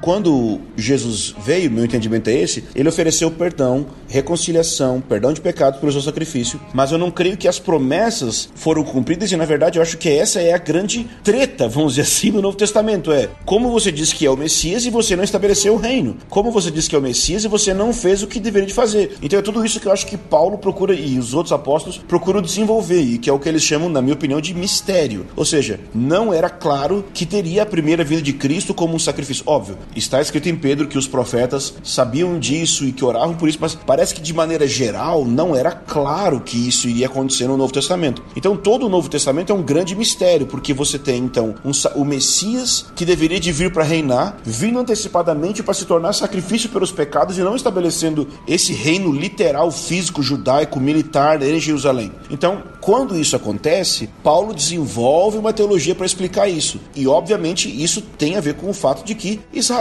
então não recebe as promessas, não recebe, por exemplo, Atos 1, Atos 1 versículo 6. Jesus passou 40 dias, Lucas disse, ensinando sobre o reino de Deus, depois de ter ressuscitado. Então, eu acho que foi um ensino bom na minha opinião. O cara está ressuscitado falando como é que vai ser o reino. Ele tem um exemplo muito prático para explicar. Depois de 40 dias de Jesus ensinando, os discípulos perguntam: "É nesse tempo que restaurarás o reino a Israel?" E aí algumas pessoas vão colocar, vão atribuir burrice aos discípulos. Não, que os discípulos não sabiam o que estava falando. Eles estavam esperando ainda um reino literal, mas Jesus não disse assim para eles: "Não, vocês estão errados, não tem nada a ver com o que vocês estão falando." Porque Jesus não nega que a expectativa deles era correta. É, ele só fala que o tempo está errado. Não é agora. Agora é questão de vocês receberem o Espírito e testemunharem para as nações, que é o nosso tempo. É grande comissão, é o que a gente está fazendo agora. Então Paulo vai, vai falar o seguinte, que lá em Romanos 11, a minha opinião, e eu acho que é a da Bíblia, que aquela oliveira retratada lá em Romanos 11 não é Jesus. Jesus não é a oliveira na Bíblia, Jesus é a videira na Bíblia. João 15 minha opinião. Então, eu creio que quando Paulo diz que alguns galhos foram tirados, quebrados, significa que alguns judeus tropeçaram, não converteram, não receberam Jesus na primeira vinda, e nós, gentios, fomos enxertados em Israel, que é oliveira, e nós desfrutamos de toda a raiz, não do judaísmo, porque judaísmo é uma coisa, é uma religião que nasce na Babilônia, mas nós desfrutamos da herança do Antigo Testamento, do povo de Deus e tudo mais. Então, quando nós, como gentios, fazemos parte disso, aí você vai ter o que a gente chamaria da teologia do remanescente, que é o seguinte: nem todo Israel recebeu Jesus na primeira vinda. Mas existe um remanescente que recebeu, é isso que Paulo fala, um remanescente de acordo com a eleição da graça. Então Paulo era um que tinha sido eleito e recebeu Jesus. Mas entre as nações também existem outros remanescentes, pessoas das nações que representam, vamos dizer assim, uma porcentagem das nações que estão recebendo Jesus. Mas não são as nações por completo, ou seja, não é o cumprimento completo da palavra de Deus para Abraão. Todas as famílias da terra serão abençoadas, porque todas as etnias ainda não foram etnicamente abençoadas. Nós somos abençoados sim, salvos, graças a Deus. Deus faz isso. Só que vai se completar esse ciclo quando Israel novamente se voltar para Jesus. E isso vai acontecer, no minha opinião, no fim dessa era, quando houver um desenvolvimento que nós chamamos de plenitude dos gentios, quando houver um grande, minha opinião, de novo, avivamento entre os gentios, a igreja cristã crescer, amadurecer. Então, Dan Juster, ele usa um, um, um exemplo que ele explica que essa linguagem que o Paulo usou de que Israel tropeçou é uma linguagem semelhante de uma corrida. É como se as nações estivessem correndo para alcançar o prêmio da salvação eterna, o prêmio do reino de Deus. E Deus permitiu que Israel na corrida tropeçasse e caísse. E as nações seguiram em frente e estão na frente de Israel, porque estão recebendo o evangelho, recebendo as bênçãos de Deus, recebendo o Espírito Santo. Então Israel vai olhar as outras nações correndo na frente e vai sentir ciúmes e vai correr junto para que no fim. É o termo que Paulo usa, né, em Romanos 11. Exatamente. Então eles vão, eles vão se levantar, correr junto e no fim dessa era, os dois povos, as nações da terra e Israel, vão estar juntos recebendo Jesus na segunda vinda em santidade. Então nenhum judeu vai ser salvo sem crer em Jesus para o perdão dos seus pecados. Não existe esse negócio de que eles foram eleitos e porque eles foram eleitos, eles vão entrar no reino de Deus pela força ou porque fez sacrifício na grande tribulação e qualquer coisa assim. Não é. Ah, mas é massa, essa parte é massa. Ô, Ângelo, tu, tu, tu, tu, tu acabou de estragar uma música da minha infância pentecostal, beleza, mas pode continuar gravando com a gente aqui. Pô, mas eu cantava muito, irmão. Oliveira verdadeira, Jesus, Cristo é, Cristo é. nele fui enxertado. בראשית היה הדבר, והדבר היה עם האלוהים, ואלוהים היה הדבר.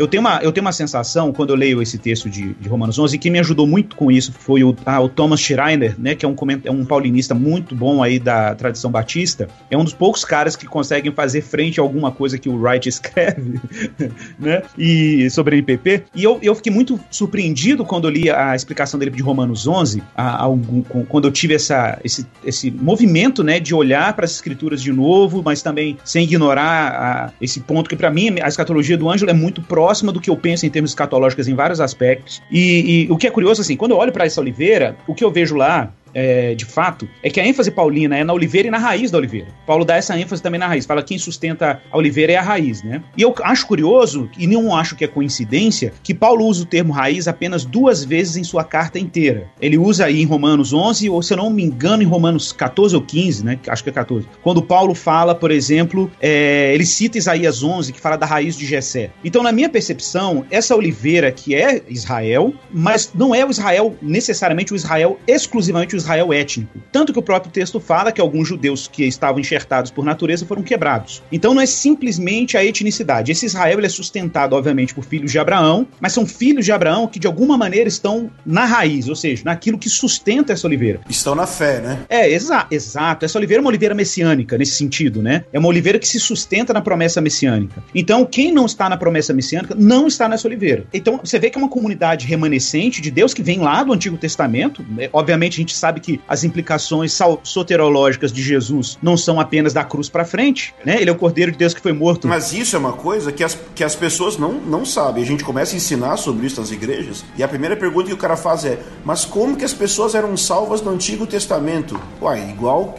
Ah, isso aí é, é igual, igual agora, né? Exatamente, do mesmo jeito, do mesmo jeito. Tá, olha aí, ó, vocês, vocês falaram da opinião de vocês aí, beleza. Mas a opinião de que vocês deram, no caso que o Ângelo deu e que você complementou, Igor, é a opinião dos judeus messiânicos? Essa é a pergunta. É sim. A, a, os judeus messiânicos é, que falam de maneira correta, que não, não É, apelam. esquece os fakes, esquece os fakes. Ortodoxos em termos Isso. doutrinários. É exatamente isso que eu falei. A gente entende então esse, esse plano geral, né? Como é que Israel ali ela se, se coloca, mas em relação aos gentios, em relação à igreja, existe alguma alguma nova ideia de que, por exemplo, a igreja, ok, por causa disso, porque Deus não, não muda tal, a igreja ela deve é, ler o Antigo Testamento com mais calma e achar que aquilo é para ela e começar a, a seguir as leis? Muda para a igreja alguma coisa? Bom, vamos explicar assim. Depois da Segunda Grande Guerra Mundial, principalmente depois da Segunda Grande Guerra, a, a igreja viu como que é perigoso você ter uma teologia distorcida em relação aos judeus. Né? Por quê? Porque lembre-se que Lutero morreu com um panfleto que a igreja luterana já se retratou, que é Os Judeus e Suas Mentiras, que eu pessoalmente não consigo considerar aquilo uma obra antissemita, eu diria que é uma obra antijudaica, eu gosto de fazer essa distinção, porque para mim o termo antissemitismo tem uma conotação racial e categorias raciais nesse sentido não eram ainda utilizadas no ambiente cultural de Lutero. Então Lutero olhava para os judeus numa perspectiva teológica, né? E, e é claro que aquilo é- era, era, uma, era uma postura errada de Lutero, né? O antissemitismo de Lutero, o antijudaísmo de Lutero foi errado. É, em contrapartida, é, a gente sabe o quanto esse antijudaísmo luterano a, influenciou o antissemitismo, aí sim, o antissemitismo da ideologia ariana, né? É, da ideologia na- do Partido Nacional Socialista de Hitler. Acho que isso é uma coisa que talvez não é muito clara para muita gente. Aconselho ver a série de filmes Aliança e Controvérsia, tem no YouTube. Tá saindo hoje o terceiro. Então foi legendado não, né? Os dois primeiros foram e a gente tá legendando agora o terceiro hoje. Como é que é? Como é que é? Pa- Para, para. O que, que vocês estão falando? É que tem, um- tem um documentário que chama Covenant e Controversy. E a gente não tem as legendas oficiais ainda do primeiro e do segundo, mas já tem um legenda ah, os dois legendados no YouTube, que é Aliança e Controvérsia, 1 e 2. O primeiro fala só sobre antissemitismo, o segundo fala só sobre Jerusalém como centro de conflito, e o terceiro vai falar sobre é, uma série de, de outras problemáticas em relação à Segunda Guerra Mundial e tudo mais. Então, só para não, não, não tirar o pensamento do Igor, o pressuposto básico do primeiro filme é o seguinte: que a teologia da substituição de Israel, tanto na igreja como um todo, como nos escritos de Lutero, foi uma semente que gradualmente permitiu que a igreja não, não se intrometesse diferente de Bonhoeffer, óbvio que ele é um, um ele é a posição correta que a igreja deveria ter. Mas, Família a... Ten Bon, né, da Holanda. Exatamente, é, são, são as, as posições corretas. Mas a igreja como um todo não, não fez frente contra Hitler em relação aos judeus, porque já havia uma teologia que permitiu gradualmente esse pensamento entrar. Né? Então, essa teologia é o que hoje, a, a, a classificação que se dá para essa teologia, o Anjo já falou aí, é, um nome é Replacement Theology, ou Teologia da Substituição, e um outro nome é Supersessionismo. Né? É, é um outro nome que é dado, que é a noção de que a igreja ela substitui Israel em todos os termos, a igreja aí no sentido da igreja gentílica, né? ou seja, a parcela gentílica da igreja ela se apropria de todas aquelas promessas específicas para os judeus ligadas à terra, ligadas a questões pactuais, a bênção sobre os descendentes e tudo. Então a igreja, ela de certa forma substitui os termos dessa aliança, ela se apropria disso. E não há espaço, por exemplo, dentro dessa percepção teológica, para uma igreja composta de judeus e gentios, né? Uma igreja que, que como na teologia paulina a gente vê claramente a eclesiologia de Paulo em Efésios 2, ele diz que a igreja é, é isso, é judeus e gentios, gregos e, e judeus ah, na mesma comunidade, né? Então, de repente, é como como se houvesse uma expansão do elemento gentílico a ponto de atropelar os termos pactuais que eram dirigidos ao, aos judeus, né? בראשית היה הדבר, והדבר היה עם האלוהים, ואלוהים היה הדבר.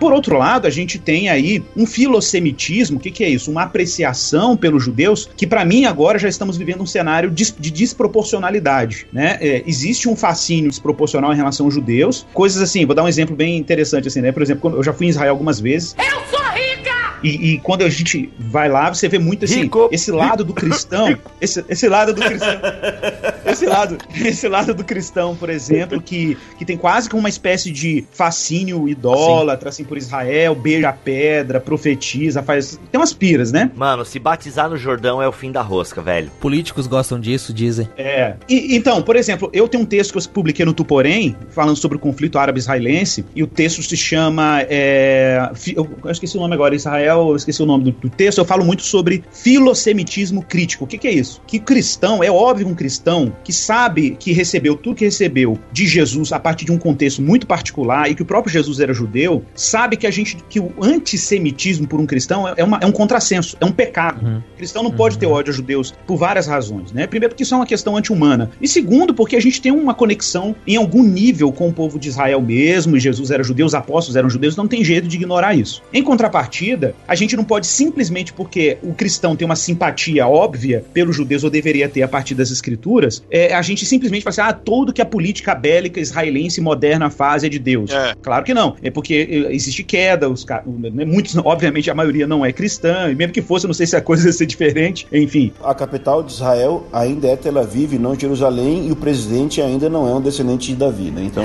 pois é. Então, assim, eu acho que essa, esse, a gente precisa ter uma, uma um, o que a gente chama hoje, por exemplo, não sei se vocês sabem, tem um termo para igrejas que apoiam o direito de Israel existir enquanto nação e se simpatizam pelos judeus, é, a gente chama isso de, de sionismo cristão, né? Uhum. Existe um livro que tá, teve até um review muito legal no Gospel Coalition, que é, obviamente, o grande portal dos reformados evangélicos, né? Hoje no, no mundo, o The Gospel Coalition publicou um, um, um, review de um autor reformado, que é o Gerald Mac, é, McDermott. Ele lançou um livro que se chama O Novo Sionismo Cristão, Perspectivas Frescas sobre Israel e a Terra, né? É, The New Christian Zionism. Ele escreveu talvez o melhor livro sobre Jonathan Edwards que tem em português, é ele que escreveu. Exatamente, exatamente. E, e você vê que ele, ele já está apresentando uma outra proposta de abordagem cristã, reformada evangélica sobre os judeus, é, que não é dispensacionalista, mas também não é teologia da substituição, que infelizmente a gente ainda vê em algumas, algumas vozes da tradição reformada, também do dispensacionalismo, né? E na verdade é uma via alternativa. O que a gente está vendo, na verdade, no pós-guerra, é, uma, é um olhar novo, um olhar, é uma nova abordagem a gente está percebendo isso a partir de uma série de elementos históricos e bíblicos em relação a Israel, que não é nem dispensacionalista e nem é teologia da substituição. E a gente está meio que no, bem no, no, no, meio desse, dessa transição teológica, escatológica aí, em relação a, a, Israel. Pô, não tem em português que eu acho que eu sou dessa linha aí. Eu gostei dela. Sem conhecer, eu já gostei.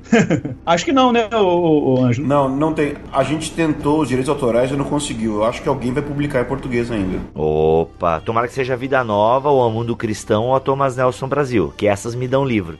a monergismo não, né? Ah, dá também, a monergismo também dá. Pô, a monergismo tá, inclusive, pô, pra quem é reformado... Tá dando medo, não tá? Pô, o pessoal aí tá publicando os negócios, meu irmão. Tá outro nível, né? Tá, não, tá um nível muito bom, realmente, a qualidade... Tomara que o pessoal compre, né? Que mantém esse nível aí, velho. Meu Deus, é, tá muito capa dura, bonito, enfim. Ó, já tem o link da Amazon aí. muito bom, a galera é rápida. בראשית היה הדבר, והדבר היה עם האלוהים, Velohim hayahadavar. Sobre essa questão de que a gente falou no início de como que um cristão ou um judeu se, apro se apropria das promessas do Antigo Testamento, minha visão é a seguinte: Deus deu três promessas para Abraão. Ele prometeu um território, uma latitude e longitude específica no planeta. Deus prometeu uma etnia específica para Abraão. E Deus disse que essas duas realidades unidas promoveriam também uma bênção para todas as nações. Em Cristo, nós recebemos essa bênção, porque Cristo é o descendente por excelência, vamos dizer assim, de Abraão. Então, eu creio que todas as promessas do Antigo Testamento que se referem à bênção de Deus para Abraão, que inclui a presença do Espírito Santo, a ação santificadora do Espírito Santo no nosso interior, a mudança de coração, escrever a lei no coração, todas essas coisas estão disponíveis aos gentios. Mas agora, quando a gente lê textos, vou dar só um exemplo aqui, mas assim, com todo respeito ao Igor, que eu sei que o Igor é, é quase o, o, o John MacArthur do Brasil, tá ligado? Não, ele é, o Igor é legal, tá louco? Se você, se você for, não, mas eu, eu gosto de John MacArthur. É que eu sou pentecostal, foi mal. Não, mas eu tô ah, longe do MacArthur, que é isso que eu quero dizer. Se você falar um negócio errado, o Igor vai escrever um artigo contra você, então eu tenho medo dele. Tô brincando, tô brincando, tô brincando. Não, mano, o Igor é do movimento mosaico, ele vai sentar na mesa e olhar no olho, mano. não, eu tenho, eu tenho certeza. mas assim, não, mas sem querer causar muita. É, eu penso o seguinte: quando nós olhamos, só um exemplo claro, Ezequiel 47. Muita gente vai usar Ezequiel 47 como uma coisa assim, simbólica de meu Deus, Deus quer trazer avivamento, levantar a sua igreja agora, você que está morto, levanta agora. Amém, eu creio. Tranquilo, tranquilo. Pode assim. Ô, Ezequiel 37. Isso, eu falei 47? É. É, sorry, 47 é do 47 é do Rio, né?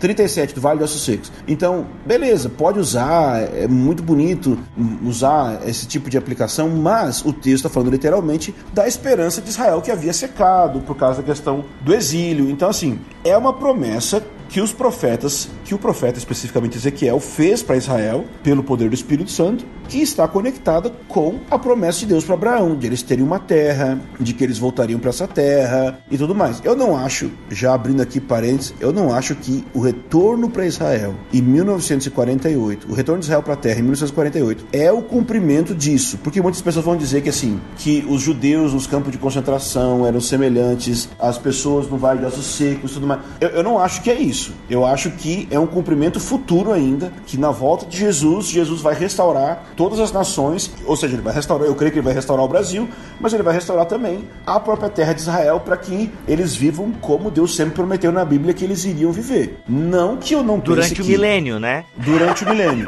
Durante o milênio! É! então, é, eu penso que certamente ou possivelmente o fato de Israel voltar para a terra agora pode sim ter implicações para cumprimentos futuros. Então eu, eu, eu, não acho que não é nem um pouco profético o que aconteceu. Poxa, assim, tem a mão de Deus nisso tudo, é um milagre de Deus e para mim esse milagre tem a ver com um milagre que cria um cenário para o cumprimento das profecias. Não é cumprimento, mas ele abre espaço para um cumprimento muito mais claro e literal do que se tinha até antes de 1948. Ô Ângelo, tanto que o Felipe, o Felipe Figueiredo falou agora, a gente gravou um podcast sobre né, o Estado de Israel e o Felipe até trouxe a informação de que tem judeus ortodoxos que nem concordam com essa parada toda. Exatamente, porque na lei fala que quando Israel voltasse para a terra seria porque Israel iria converter o Senhor. Então teria primeiro uma conversão de coração e depois, por causa dessa conversão, um retorno para a terra. Entendeu? Então o que acontece é que isso não rolou. Só que tem Aí você vai ver outros teólogos dizendo que existem versículos, por exemplo em Ezequiel, onde diz que primeiro eles retornariam para a terra e depois eles converteriam. Então ex existe uma discussão grande aí sobre se pode ou não isso acontecer, né? בראשית היה הדבר, והדבר היה עם האלוהים, ואלוהים היה הדבר. Gente, tem muito pano pra manga aqui. O Igor tá se coçando pra falar várias coisas, que eu sei, né? Mas olha só, eu penso que como um papo introdutório pra gente entender e conhecer um pouco mais os judeus messiânicos, os judeus messiânicos fake, né? Falamos um pouquinho do porquê, né, cristãos são atraídos tanto para esse tipo de movimento, mas eu acho que foi só introdutório, foi muito legal, foi bem bacana mesmo. Eu queria então, Igor e Ângelo, que vocês indicassem, sabe, sites em português ou até em inglês. Ah, então que vocês indicassem algum material e os links estarão aqui na descrição deste podcast para a galera poder ampliar um pouco mais a discussão que a gente começou aqui nesse podcast. Igor, por gentileza. Eu recomendaria alguns textos do meu blog. É, é só botar na internet aí Igor Pensar, é, Igor Miguel Pensar, vocês vão achar o blog. Tem vários textos que eu escrevi por ocasião da, da minha desconexão. Procurem assim, ó, Igor Pensar Fimose. Aí tem, né, essa, essa circuncisão, Eita. Sacanagem. Você pesquisou, Bibi? Não. E aí eu recomendaria a nossa retratação pública, né, que serve como uma orientação, assim, de, de, de, de uma denúncia mesmo a grupos neo-judaizantes do Brasil e alguns que se apropriam de um termo judeu messiânico. É, eu tenho um texto sobre restauracionismo, que é uma coisa que não tivemos tempo de falar aqui, que é o que inspira muitos movimentos neo-judaizantes, que é a noção de que a igreja ideal é a igreja apostólica, então você quer voltar para a igreja primitiva. Boa. Isso é uma grande discussão. Que é a mãe de todas as heresias modernas, restauracionismo. Ei, próximo BTcast, já marca aí, ó. Tá? Pode deixar. Tá com essa cara de profeta que ele tem, irmão? Não, ele é do movimento, tô ligado? Ele é do movimento, ele é do movimento. E aí, e aí a gente, é, bom, eu recomendaria esses textos, eu é, recomendo também essa matéria do Tuporém, gente, eu não tô lembrando o nome agora. Mas tu vai mandar o link para mim, o link vai estar tá aqui no BTcast. Eu te mando o link, você põe aí nos, no, isso, põe nos comments aí. E, o, o, e os livros, quem, quem lê inglês, né, do, do, do Gerald McDermott, acho que é bem legal. E o nosso amigo aí, o Ângelo, né? Ele recomenda. Deve ter alguns vídeos legais aí também no, no, canal dele que eu acho que vão ajudar muito. Então, eu, eu recomendo, em primeiro lugar, esses documentários, Aliança e Controvérsia, ou Covenant Controversy, quem fala inglês pega, vai ser, tem qualidade muito melhor. Mas só os dois primeiros têm legenda muito bom para entender. Eu aconselho você entrar no site da Revista Impacto, revistaimpacto.com.br. Eu vou deixar o link aí para se cadastrar no Revive Israel, que são informativos semanais de irmãos de Israel que nós estamos conectados, esses irmãos que têm o judaísmo messiânico mais saudável, que a gente é, é aliançado com eles, anda com eles. E eu recomendo também você é, acessar lá os, os, vídeos do YouTube, onde, onde eu falo que eu, eu, trato um pouco disso, né? E agora, no meio do ano, em julho, no, no, na última semana de julho, nós vamos ter um encontro com o Dan Juster, que vai falar especificamente sobre essa questão de Israel e a igreja. E nós estamos lançando um livro, vamos lançar na época que ele estiver aqui, um livro dele chamado Raízes é, Judaicas. É, como é que é? é? Jewish Roots, né, Igor? É esse nome, né? Jewish Roots, é, Jewish é. Roots. Então nós vamos lançar esse livro e nesse livro, no final do livro, ele tem um apêndice nessa nova edição só em relação a essas heresias que existem agora. Então ele, como judeu messiânico, também não concorda com essas.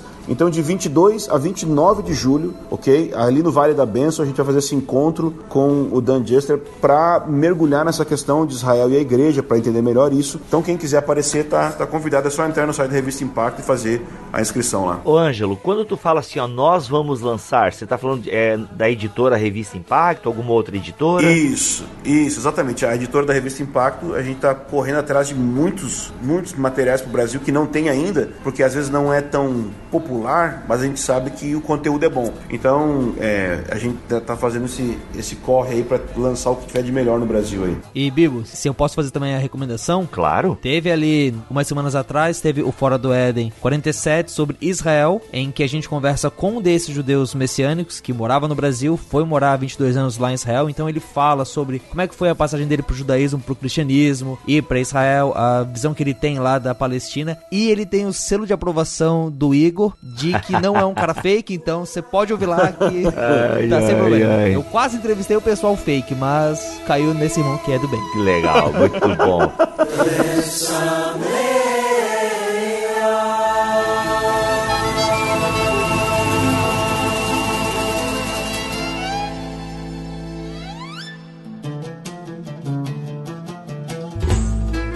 Gente, tá aí então os comentários estão aí pra você colocar a sua opinião. Fique à vontade, tá? Seja educado. Ah, nem preciso falar isso porque a galera que ouve o Bibotal que são gentlemen e sabem dialogar e tal. Muito bom. Obrigado, Igor, mais uma vez pela tua presença aqui no Bibotalk. Mano, é um prazer enorme. O Bibo, Bibotalk é sempre uma dádiva. Que bom. e Ângelo, seja bem-vindo, cara. Muito obrigado, me senti amado por ser convidado. Ô, mano, que legal. Pô, muito bom mesmo. Gente, é isso então. Foi mais um BT Cash. Posso dar uma benção em hebraico? Meu, eu ia pedir isso agora, irmão. Tô brincando, gente. Pode continuar aí.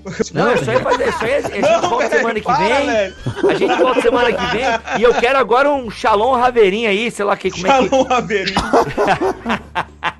Então tá despede-nos com uma bênção no- na, na Shalom aí, irmão. Shalom Alechem. Paz pra todo mundo aí, paz pra vocês. Amém, gente. Valeu. Amém. Shalom Lekulam. Amém. Opa, isso aí eu não conheço. É paz pra todos. Todo mundo agora decorando pra usar na reunião agora. Você vai se despedir do irmão. E o Bibo vai fazer uma tatuagem. Isso, claro.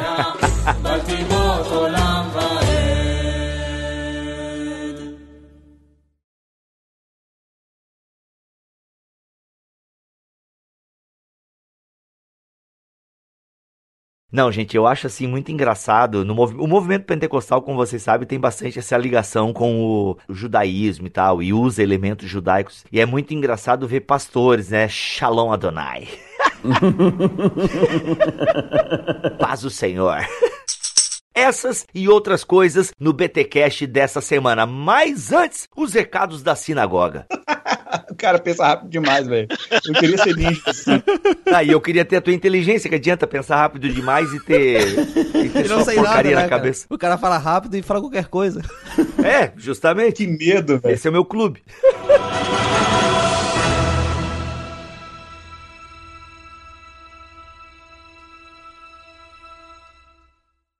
Este podcast foi editado por Mac Bibotalk Produções.